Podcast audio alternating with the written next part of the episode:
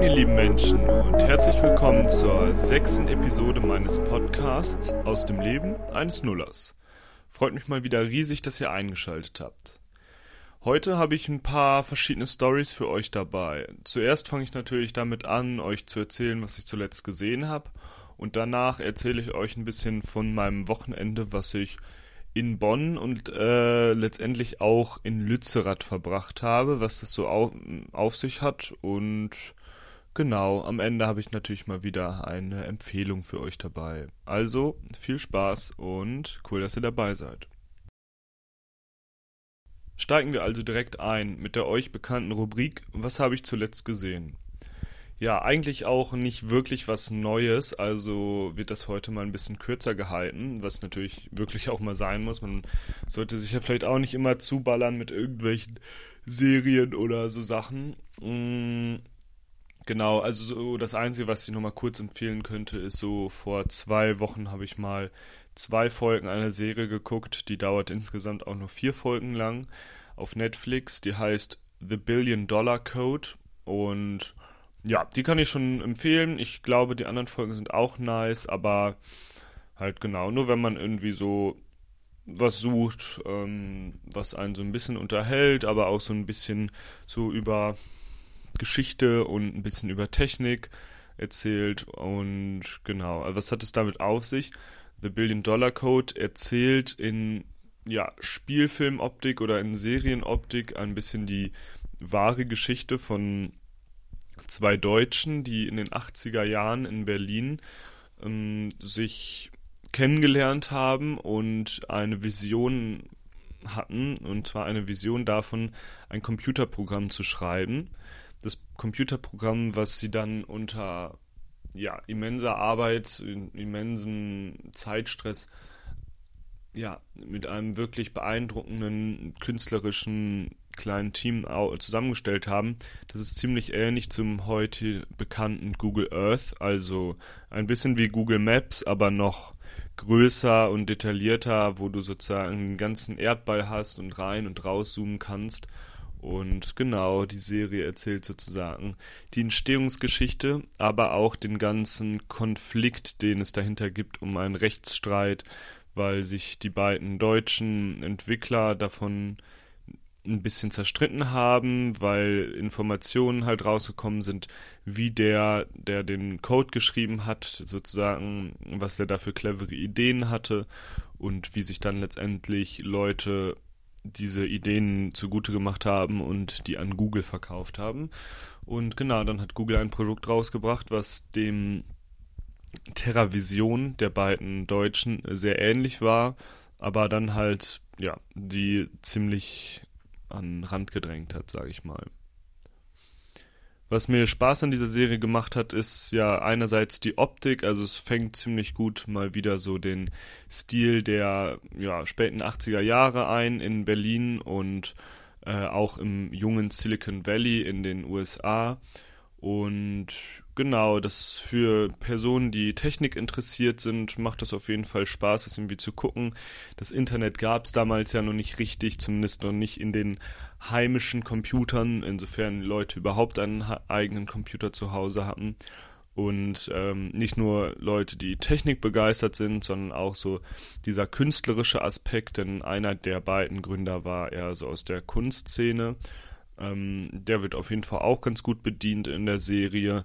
Aber in den späteren Folgen soll es wohl auch noch mehr um das Juristische gehen. Und genau, das ist eigentlich ein ganz coole, cooler Mix daraus, dass irgendwie ja, verschiedene Leute eigentlich unterhalten kann, diese Serie und ja, ein bisschen aufzeigt, wie es sozusagen immer mal wieder vorkommt in verschiedensten Beispielen, dass ja, manche Leute eine sehr visionäre Idee haben, aber dann irgendwie den falschen Leuten davon erzählen oder irgendwie sich nicht gut genug absichern oder ähm, denen das Projekt über den Kopf hinauswächst und dann mh, mm, ja am Ende irgendwie die Idee sich von einem anderen großen Konzern gekrallt wird.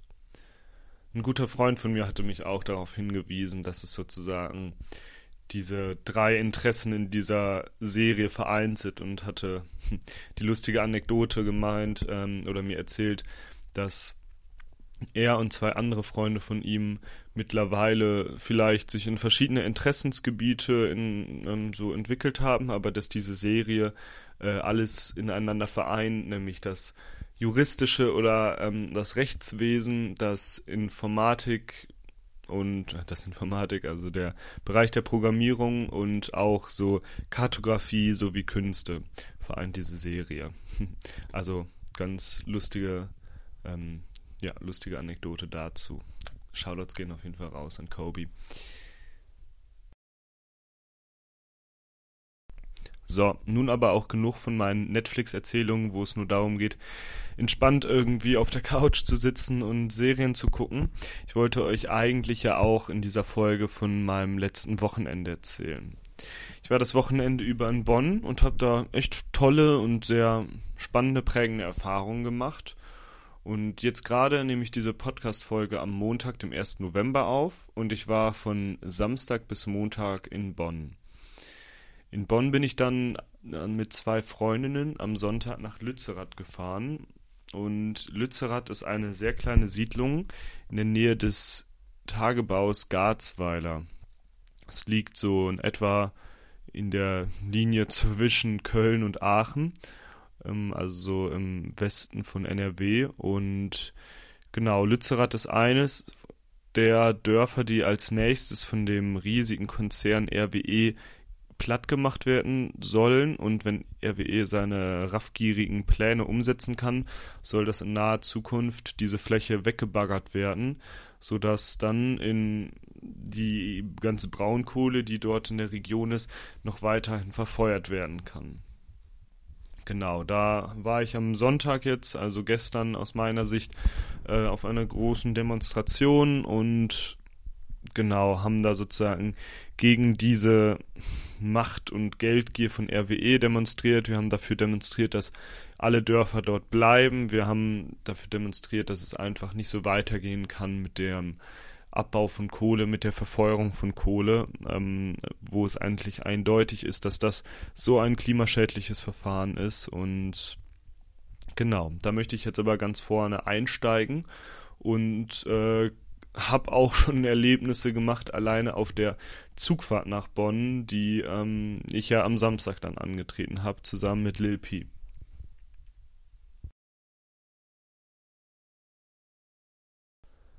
Als wir also am Samstagmittag dann uns aufgemacht haben zum Hauptbahnhof in Freiburg und in den Zug gestiegen sind, der uns dann nach Bonn fahren sollte, ja, hatten wir schon ein irgendwie prägendes und krasses Erlebnis. Das hat jetzt auch gar nichts mit dieser Demonstration da zu tun. Ähm, genau, wir sind zu den ICE gestiegen, hatten da dann einen Platz gefunden. Also man kennt das ja an den Zügen, dass man so äh, manchmal auch so einen Vierer hat, also wo dann halt in der Mitte ein kleiner Tisch ist und auf beiden Seiten zwei Sitze sich gegenüberstehen. Und ja, wir saßen einfach nebeneinander in so einem Vierer. Auf der anderen Seite saß noch eine Person und links von uns äh, saßen auch zwei Leute in einem Vierer und ein weiterer Mann. Der Mann saß so vornüber gebeugt, also lag mehr oder weniger so mit seinem Oberkörper auf dem Tisch und äh, schlief ähm, anscheinend schlief er so auf seinen Armen, hatte aber auch ein bisschen so eine Kapuze auf und man hörte so ein bisschen Musikgedudel aus seinem Handy, was ja neben ihm auf dem Tisch lag. Dabei haben wir uns auch erstmal nichts gedacht. Es gibt ja immer mal Leute, die irgendwie äh, auf Zugfahrten einfach krass wegpennen und dann ja, irgendwie sich selber raffen und irgendwann wieder aufstehen. Aber das war jetzt bei uns leider ein bisschen anders. Ähm, wir saßen, wie gesagt, im Zug und so langsam fuhr er dann los aus Freiburg und dann kamen noch ein paar andere Leute. Der ganze Zug war relativ voll. Und dann kam halt auch ein anderes Pärchen und die meinten so, oh ja, hier haben wir reserviert, da wo dieser Mann halt am Pennen war. Und dann haben die so versucht, ihn ein bisschen zu wecken, ihn so geschüttelt, so, hey, hey, wir haben ja reserviert. Aber der hat eigentlich jetzt nicht groß reagiert, ist nicht wirklich aufgewacht. Hm. hat jetzt nicht mehr so, so gebrummt, sondern ja, hat einfach weiter da gepennt und ähm, dann haben die einen Schaffner gerufen oder dann kam der Schaffner auch sehr bald an uns vorbei. Da waren vielleicht so fünf bis zehn Minuten gefahren und sie haben ihm das Problem geschildert, dass sie da gerne sitzen würden, aber der Mann halt ähm, nicht aufwacht und dann ja war er auch direkt so ein bisschen in Alarmstimmung, weil er hatte selber auch an den Mann gerüttelt und es ist nichts passiert und dann hat er ziemlich fix auch eine Durchsage gemacht direkt neben uns am Zug und hat so gesagt so yo wenn hier ein Arzt ist oder eine Ärztin, irgendeine Person, die halt eine medizinische Ausbildung hat, kommt bitte in den Wagen XY. Und dann hat das auch keine ein, zwei Minuten gedauert, bis ein Mann da war, ich würde ihn so auf Ende 40 schätzen, und der hat dann sich ganz kurz angehört, was die Sache ist, und dann sehr schnell angefangen zu handeln, weil er hat dann dem Mann irgendwie den Kopf angehoben, aber er, er scheint wirklich nicht aufgewacht, ähm, also aufzuwecken zu sein. Und ja, dann war auch noch in der Nähe direkt ein anderer, der sah für mich aus wie vielleicht ein Medizinstudent oder einer, der schon eine Sani-Ausbildung gemacht hat. Also dann waren direkt zwei Leute da und haben den Mann dann vom Stuhl gehoben und ähm, meinten auch zu dem ähm, Schaffner so, ja, ruf einfach mal einen Krankenwagen. Ich denke, wir sollten an der nächsten Halt sofort anhalten und ähm, genau, dem Mann irgendwie helfen. Und äh, genau, es wurde direkt auch nach einem, ja, mm, Sanitäterkoffer gefragt und wir saßen da beide in dem Vierer. Wir konnten dann auch nicht mehr wirklich rausgehen, um den Platz zu machen. Das war irgendwie, wir haben uns dann möglichst an den Rand gesetzt. Ich habe dann noch dem jüngeren Typen geholfen, dem schlafenden Mann die Jacke auszuziehen, weil äh, er ist auch immer noch nicht wach geworden, obwohl die den so äh, an, hochgehoben haben und dann äh, haben sie den direkt auf den Zugboden gelegt. Der Koffer lag dann direkt vor mir auf diesem Tisch in dem Vierer und äh, Genau, dann haben die Ärzte so ihr Ding gemacht. Ich will das jetzt auch gar nicht super breit schildern, weil ich, ich habe in dem Moment natürlich immer mal wieder hingeguckt, aber ich wollte halt auch nicht gaffen. Das ist ja auch irgendwie voll das intime Ding und ja, das war aber trotzdem alles sehr einschüchternd, weil der Mann halt nicht richtig ansprechbar war und wir wussten halt nicht so, der hat auf jeden Fall noch geatmet, der hatte dann mal so mit seinen Augen geflackert so, aber genau, es war irgendwie alles eine sehr ungewohnte oder irgendwie aufregende Situation. Dann kamen zwischendurch auch Durchsagen, so ja, wir werden außerplanmäßig hier in dem nächsten Dorf halten, ähm, wegen eines medizinischen Notfalls und wir wussten halt diesmal, was Sache ist man kennt das ja manchmal so aus Zügen, dass irgendwas durchgesagt wird, aber jetzt war es sozusagen direkt neben uns und genau, der ältere Mann, der Arzt, hat dann auch äh, aus dem Koffer so eine Sauerstoffmaske rausgeholt, die dem ja, schlafenden Mann dann übers Gesicht gezogen wurde und ähm, wie gesagt, die Jacke hatten wir ihm ausgezogen, weil der Arzt meinte, ja, wir legen dem jetzt erstmal eine Infusion das heißt, die hatten da so diesen, kennt das ja aus hm, ja, Krankenhausbesuchen oder so, diese durchsichtigen Beutel äh, mit einer Flüssigkeit drin und dann sollte sozusagen dem Mann eine Infusion gelegt werden in die Hand, äh, glaube ich, in den Handrücken. Und genau, weil er sozusagen auf mehrere Versuche, auf Klopfen gegen sein Gesicht, auf irgendwie Schütteln nicht reagiert hat. Und ja, als dann sozusagen der Arzt das vorbereitet hatte und die Nadel gerade an die Hand angesetzt hat oder sogar schon die Haut penetriert hat, ist der Mann dann aufgewacht, so, aber vermutlich halt erstmal brauchte er ein bisschen, um die Situation überhaupt zu verstehen und hat halt ein sehr viel Schrecken in seinem Gesicht und ähm, hat die Nadel von ihm weggedrückt und das war wirklich ähm, sehr bedrängt oder unheimlich, weil sozusagen dann diese beiden Männer mit der Nadel so hin und her sich gedrückt haben, bis äh, die, dem Arzt zum Glück die Nadel erstmal aus der Hand genommen wurde und wir ihn aufsetzen konnten, den Mann.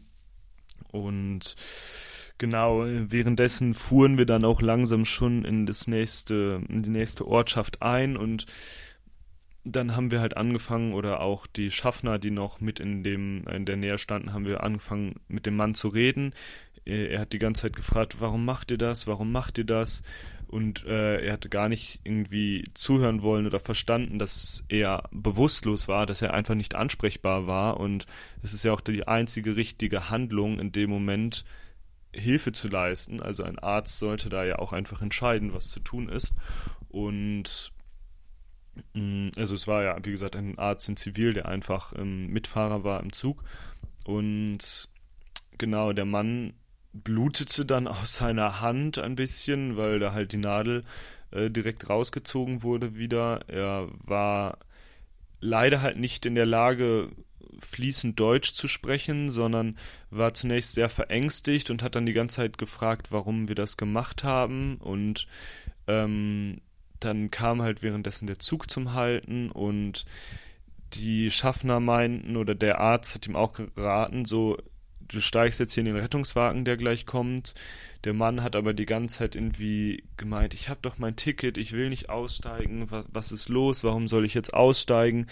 Aber ja, man hat auch eigentlich gemerkt, dass es ihm nicht richtig gut ging. Er hat immer wieder wiederholt, dass er ja schon tagelang unterwegs sei und dass er schon schlimmere Sachen durchgemacht hat, dass sie ihn in Ruhe lassen sollen. Er hat wiederholt, dass er ein Ticket hat und genau, Lil P und ich saßen da und das war schon schwierig mit anzusehen.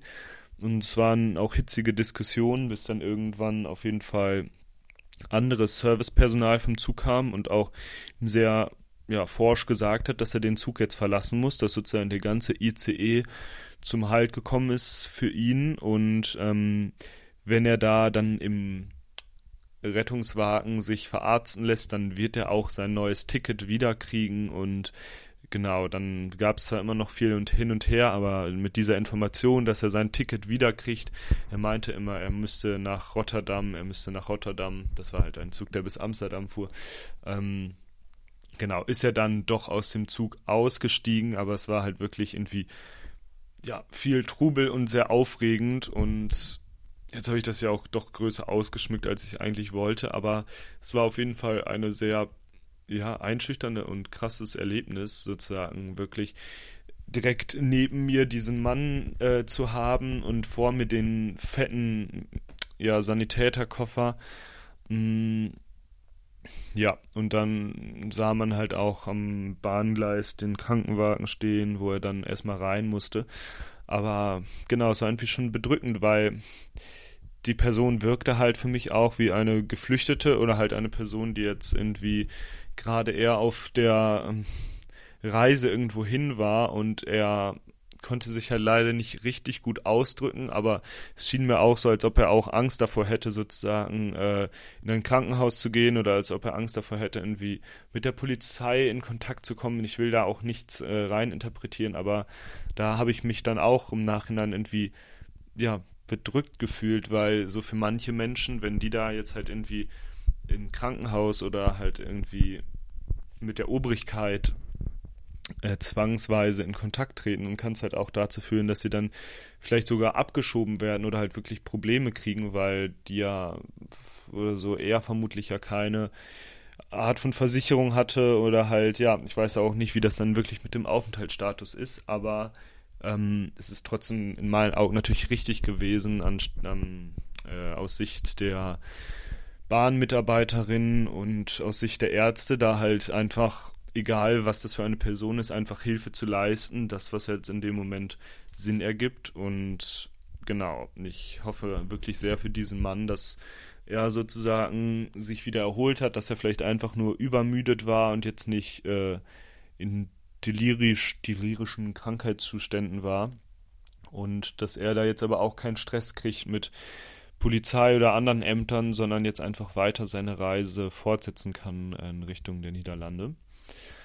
Aber ja, das war auf jeden Fall direkt auf dem Weg nach Bonn schon ein sehr, ja, prägendes, ähm, einschüchterndes Erlebnis. Ich hatte am Ende auch auf meinem grauen Pullover so ein paar Blutsflecken, die dann irgendwie durchs Rumfuchteln oder so passiert sind. Also schon irgendwie tough. Genau, aber ja, sowas passiert natürlich auch immer mal wieder und ähm, ist schon schlimm, das wünscht man natürlich niemandem und ja, ich hoffe, dass irgendwie das jetzt nicht der falsche Umgang in dem Moment war und ja, euch das jetzt auch nicht unangenehm war, mir da bei so einer Geschichte zuzuhören. Ja, den Rest der Zugfahrt habe ich dann noch damit verbracht, ein bisschen bescheuerte, blöde Übungsblätter für die Uni auszufüllen. Das äh, erfüllt mich auf jeden Fall in diesem Moment nicht mit Freude. Das ist so ein Physikmodul, was einfach sehr blöd ist. Das hatte ich letztes Jahr schon einmal belegt, aber nicht durchgezogen. Genau so ging dann der Rest dieser Zugfahrt um und dann kamen wir ja etwas gebeutelt am ja, Samstagabend irgendwann in Bonn an und sind dann zur Freundin von Lil P ins Wohnheim gegangen und kamen da erstmal gut an, haben uns da eingerichtet und gestärkt mit einem Abendessen und sind dann planmäßig weitergegangen, an dem Samstagabend noch in eine andere befreundete WG von ja, von der, die uns aufgenommen hat. In dieser WG wussten wir nicht ganz, was uns erwartet. Wir wussten zwar, dass wir auf ein WG-Konzert gehen, aber Lil P und ich haben uns das beide so vorgestellt, als ob man da so, ja, irgendwie in so einem kleinen WG-Rahmen, vielleicht so mit acht oder zehn Leuten so sitzt und dann da ein paar von den Leuten ein bisschen am Jammen sind. Aber ähm, wir sind in ein ziemlich cooles WG-Haus oder ähm, in ein Haus vom Studierendenwerk, wo ganz viele Stockwerks-WGs drin sind. Ähm, wir sind da halt hingelaufen und als wir ankamen, so gegen halb zehn, hörte man schon von draußen auf jeden Fall sehr tolle Musik und als wir dann oben ankamen, war eine schon relativ große WG komplett voll mit Menschen und es war eine super tolle Stimmung. Also jetzt ein krasser Kontrast zu unserer etwas einschüchternden Zugfahrt. Und genau, da haben wir dann den Samstagabend über noch ein echt tolles Konzert erlebt. Also unsere Gastgeberin kannte die Band auch nicht, sondern nur eine Freundin von ihr wohnte in dieser, äh, wohnt in dieser WG und irgendwie kannten die um eine Ecke kannten sie halt eine Band, die da halt mit drei oder vier Gitarristen, also mit so E-Gitarren, einem Schlagzeuger, einem, der zwischendurch so am Synthesizer gespielt hat, aufgekreuzt sind, einem sehr coolen und extrovertierten Sänger, der zwischendurch auch Trompete gespielt hat. Und als äh, Sahnehäubchen noch oben drauf war hinten im Raum noch eine Frau, die zu der Band gehört und die Visuals gemacht hat. Das heißt, die hatten einen Videoprojektor und sie stand da so an ihrem Laptop und die Wand hinter den Boys, die halt Musik gemacht haben, wurde dann die ganze Zeit mit passenden ja, Animationen oder ja, Videoschnipseln bespielt und das hat dieses ganze Konzert auf jeden Fall noch perfekt abgerundet. Ja, was war das für Musik? Ist eigentlich auch ja, schwierig einzufangen. Also gesungen wurde, teils auf Deutsch, teils auf Englisch und ein bisschen auch auf Italienisch. Und ähm, ja, es ist jetzt nicht wie An My Kanzereit, also jetzt nicht ganz so romantisch. Ähm, also es war so ein bisschen so Indie Singer-Songwriter-mäßig, aber schon wirklich sehr authentisch und cool. Und die Texte haben uns auch sehr gut gefallen und der ganze Raum, die ganze ja, offene Wohnzimmer-WG-Küche hat getanzt. Also da waren bestimmt so 40, 40, 50 Leute vielleicht drin. Also es war richtig tolle Stimmung. Alle haben getanzt. Es gab halt tolle Lichtshow und Getränke. Und die Texte waren echt hm, sehr berührend oder toll. Also der Sänger hat viel darüber gesungen oder viel, viele Motive waren da so, was Essen für ein tolles Gemeinschaftsding ist, das sozusagen Essen immer Menschen zusammenbringt. Dann hatte er Lieder darüber, was Fermentieren Tolles alles machen kann, also Fermentation von Essen und Getränken. Er hat über Mikroorganismen, die halt auf deiner Haut oder in deinem Magen leben, dass sozusagen der Mensch ja auch voll angewiesen ist auf so kleinste Bakterien oder ja so Bakterienkulturen angewiesen ist und er hatte auch noch einen ganzen Song dem Blob gewidmet. Lustigerweise hatten wir uns schon auch am Abend ähm, unabhängig davon über den Blob unterhalten.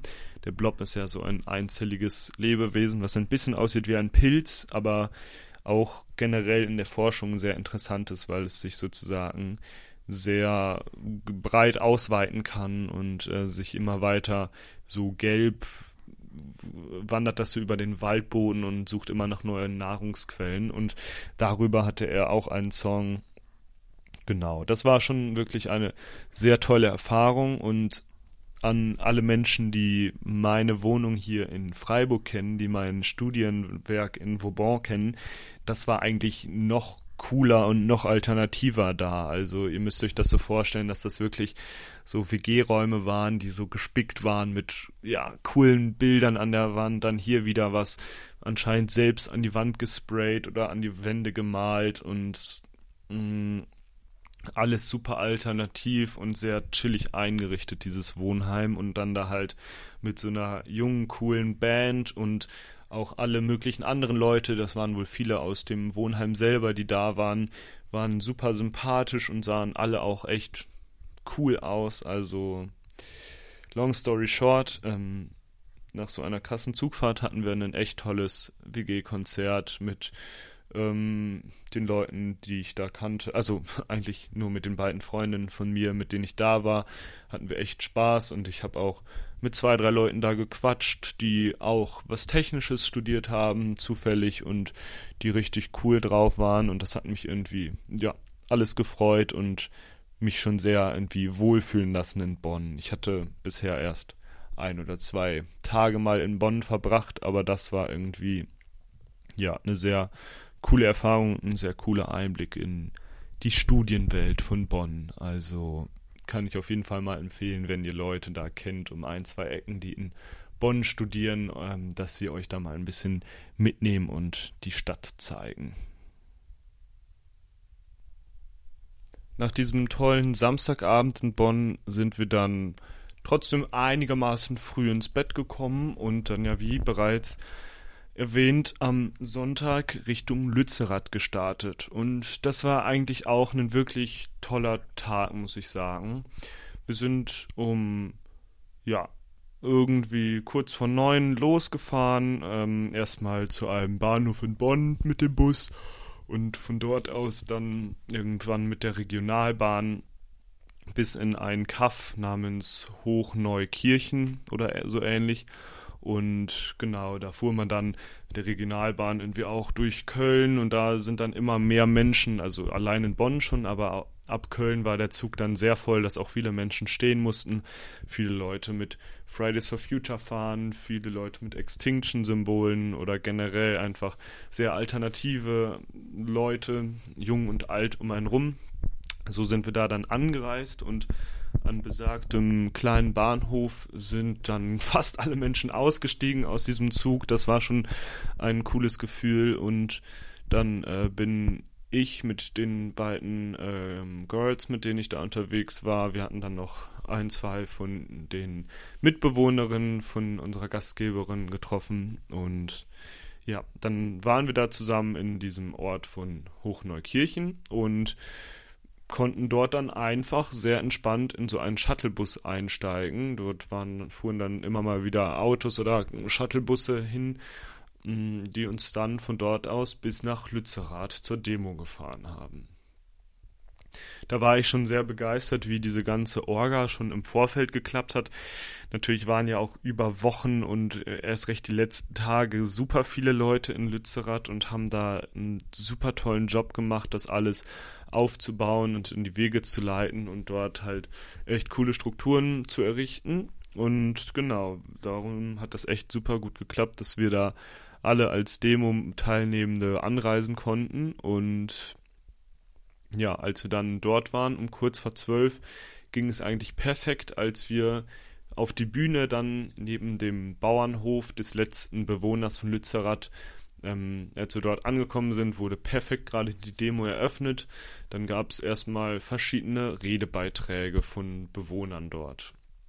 Das war auch sehr gut, weil dann sozusagen erstmal persönlich Leute, die halt in der Region oder früher auch mal in dem Dorf gewohnt haben, erstmal die Situation noch geschildert haben oder wie das für die war, auch äh, von RWE aufgefordert zu werden, die Häuser zu räumen, wie deren Erfahrungen waren mit den Geldern, die RWE angeblich so generös anbietet Und ja, dann waren sozusagen erstmal so ein paar solcher Meinungen da. Danach wurde dann auch noch gut Musik gespielt, als ja, erstmal bevor der Demozug losging und ja, ordentlich Stimmung gemacht.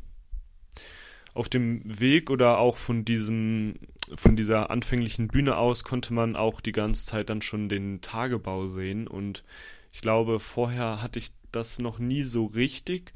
Ich war zwar mal auf einer Hambi-Demo, aber jetzt war es schon noch mal was anderes, in Lützerath im Horizont den Kohletagebau zu sehen. Das ist nämlich irgendwie schon was Surreales.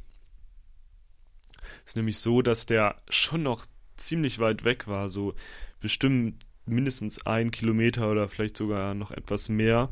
Aber dadurch, dass das ein riesiges Gebiet ist, was auch mehrere hundert Meter tief wird und da enorm große Bagger drin stehen, die ja wirklich gigantisch sind und sie kann das Gehirn oder konnte ich mir zumindest überhaupt nicht die Proportionen vorstellen und das ist generell schon ein bisschen einschüchternd und an anderen Stellen am Horizont siehst du dann halt fette Kohlekraftwerke, die einfach immense Schornsteine haben und Wolken in die Luft ballern und ja, das ist schon alles ein bisschen surreal da gewesen und darum war meine Stimmung auch eine Mischung aus eingeschüchternd eingeschüchtert, wütend, aber auch froh, dort zu sein und irgendwie zu versuchen, was zu bewegen. Also genau, es waren auf jeden Fall sehr viele Eindrücke. Und ja, dann nach diesen ersten Beiträgen ging es dann irgendwann los, dass sich der Demozug losbewegt hat und äh, die gesamte Demo war dann so geplant, dass man erst ein bisschen durch dieses mini kleine Dorf Lützerath läuft. Dort wurden ja auch schon, wie gesagt, über die letzten Wochen viele Strukturen, auch in Form von Baumhäusern, irgendwelchen Camps mit Küchen und mit Räumen und mit irgendwelchen, ja, alternativen Zentren sozusagen wurden da ja aufgebaut. Dann ist sozusagen der Demozug dort entlang gelaufen.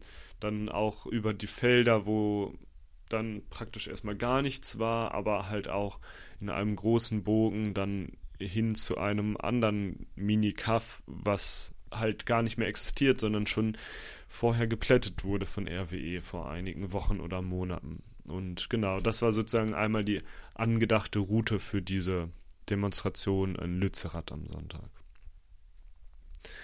Die Demo war super cool. Also ich war schon auf verschiedenen Fridays for Future Demos, aber diese hat auch besonders Spaß gemacht. Es war echt gute Stimmung. Es wurden viele Sprüche ge gerufen äh, gegen RWE, gegen Kohle, für einfach eine grünere oder gerechtere Welt.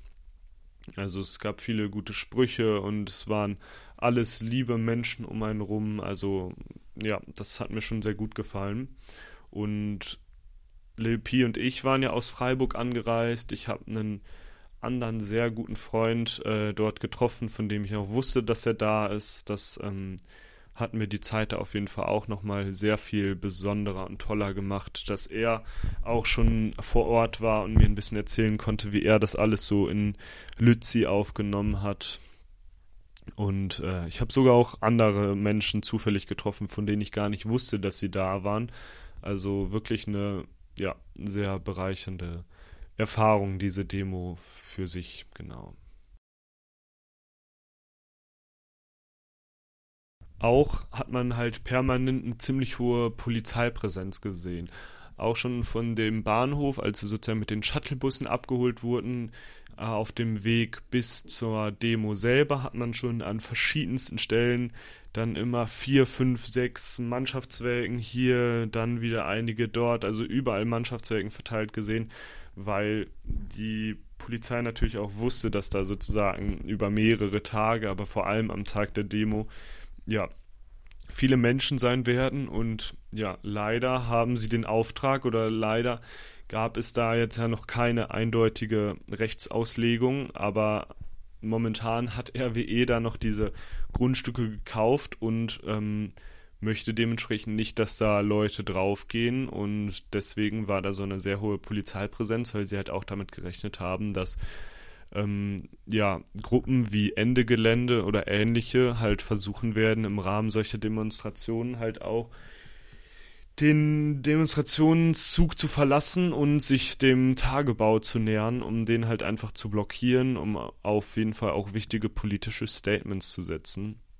Darum war sozusagen dieser freudige, sehr sympathische Demozug auf jeden Fall auch immer gespickt von vielen ähm, sehr dick eingepackten Polizeikräften. Ähm, die hatten zwar die Helme noch nicht auf, aber sie waren da auf jeden Fall schon immer sehr mit verschränkten Armen und in dicker Montur, die dann halt an verschiedensten Positionen standen und erstmal ja auch nur geguckt haben. Also genau, es waren schon sozusagen verschiedene Fronten dort, die aber in dem legalen Demorahmen, in dem ich einfach die ganze Zeit nur unterwegs war, auch halt nichts gemacht haben, weil ja auch für die nichts zu tun war. Es war ja sozusagen alles ähm, auf, aus Seite der Demo auf jeden Fall in legalem Rahmen. Trotzdem gibt es dann ja auch immer, wie ich ja bereits schon gesagt habe, so andere Gruppen, die dann halt mit zivilen Ungehorsam versuchen, Statement zu setzen, versuchen, diese großen Konzerne irgendwie aufzuhalten, die zu nerven, den Sand ins Getriebe zu streuen. Und das finde ich auch immer super beeindruckend und faszinierend. Es reizt mich auch sehr dabei zu sein, aber ich finde es halt auch einschüchtern und weiß auch nicht, warum ich das für mich bisher noch nicht so in Erwägung gezogen habe. Das äh, beschäftigt mich auf jeden Fall auch und ähm, genau, zuzusehen, wie sozusagen Menschen äh, als Ende-Gelände-Gruppe dann den Demozug verlassen und auf den Tagebau zu rennen, hat mich ja schon bewegt und auch nachdenklich gestimmt. Worüber ich da genau nachdenke, weiß ich auch nicht. Aber genau, das wollte ich sozusagen hier auch einfach mal aussprechen und damit auch versuchen, sozusagen so aufzuarbeiten, zu verarbeiten. Wie das sozusagen ist in diesem ganzen umweltaktivistischen Kreis, dass es ja Leute gibt, die einfach geregelte, angemeldete Demonstrationen machen, die ja wichtig sind, aber dass es genauso auch Menschen gibt, die halt Schritte weitergehen, die sich mehr trauen, die irgendwie noch stärker hinter ihren Idealen stecken, äh, stehen, I guess, und halt ja mh, zumindest Festnahmen oder Einträge in irgendwelche Register oder so auf sich nehmen, indem sie halt genau ähm, die Grenzen der angemeldeten Demonstrationen auf jeden Fall mehr als nur biegen, sondern vielleicht auch ein bisschen brechen. Was ich sozusagen mit meinen Erzählungen von dieser Demo jetzt erreichen wollte, ist natürlich einerseits auch für mich oder für Menschen, die mir zuhören wollen, äh, ja ein bisschen einfach aufzeigen, was ich so gemacht habe, was ich so erlebt habe, aber halt auch Menschen dazu motivieren, in ihrer freien Zeit mal auf Demonstrationen zu gehen.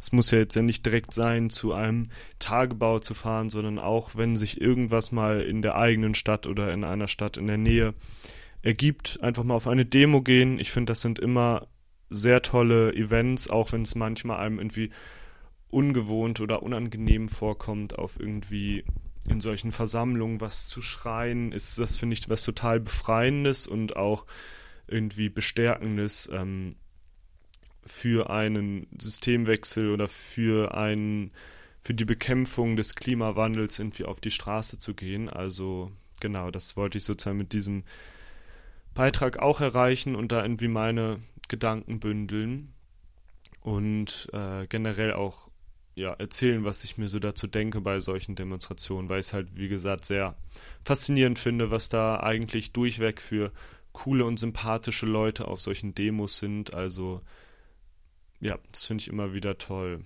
Auf solchen Demos sehe ich halt viele Studis natürlich, das ist ja immer ein hoher Anteil, aber auch verschiedene ältere Leute, auch Familien, die ihre Kleinkinder oder etwas jüngeren Kinder dabei haben und das ist immer so eine bunte Mischung, aber eigentlich durchweg mit fast nur sympathischen Leuten dort.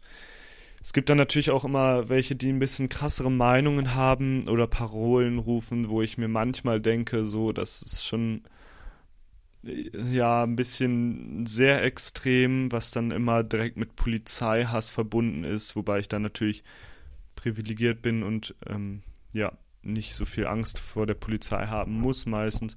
Oder genau, aber andere Meinungen finden vertrete ich wieder super dolle und finde ich sehr, ja, ähm, einfach sehr beeindruckend alles. Habe ich jetzt auch schon viel gesagt.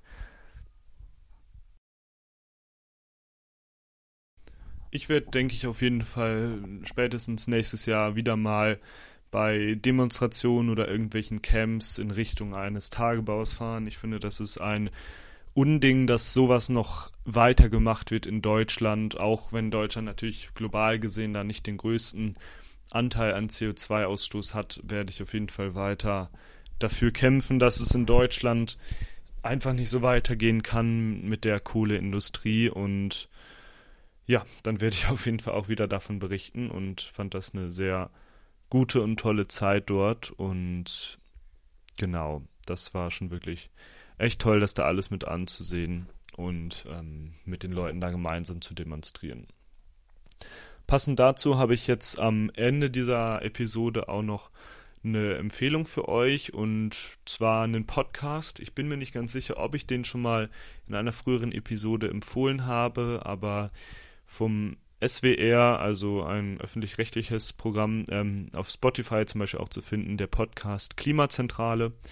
Kommt, glaube ich, im Zwei-Wochen-Rhythmus raus und ist von ähm, zwei Männern moderiert, einer etwas jünger, der andere etwas älter, auf jeden Fall auch beide aus der Umweltschutzszene und die haben super tolle und interessante Episoden über verschiedenste Themen, ähm, klimarelatede Themen. Also die letzte Folge war über CO2-Speicherung, wo sozusagen CO2 aus der Luft oder aus irgendwelchen Prozessen gefiltert wird und dann ja komprimiert in der Erde gespeichert wird.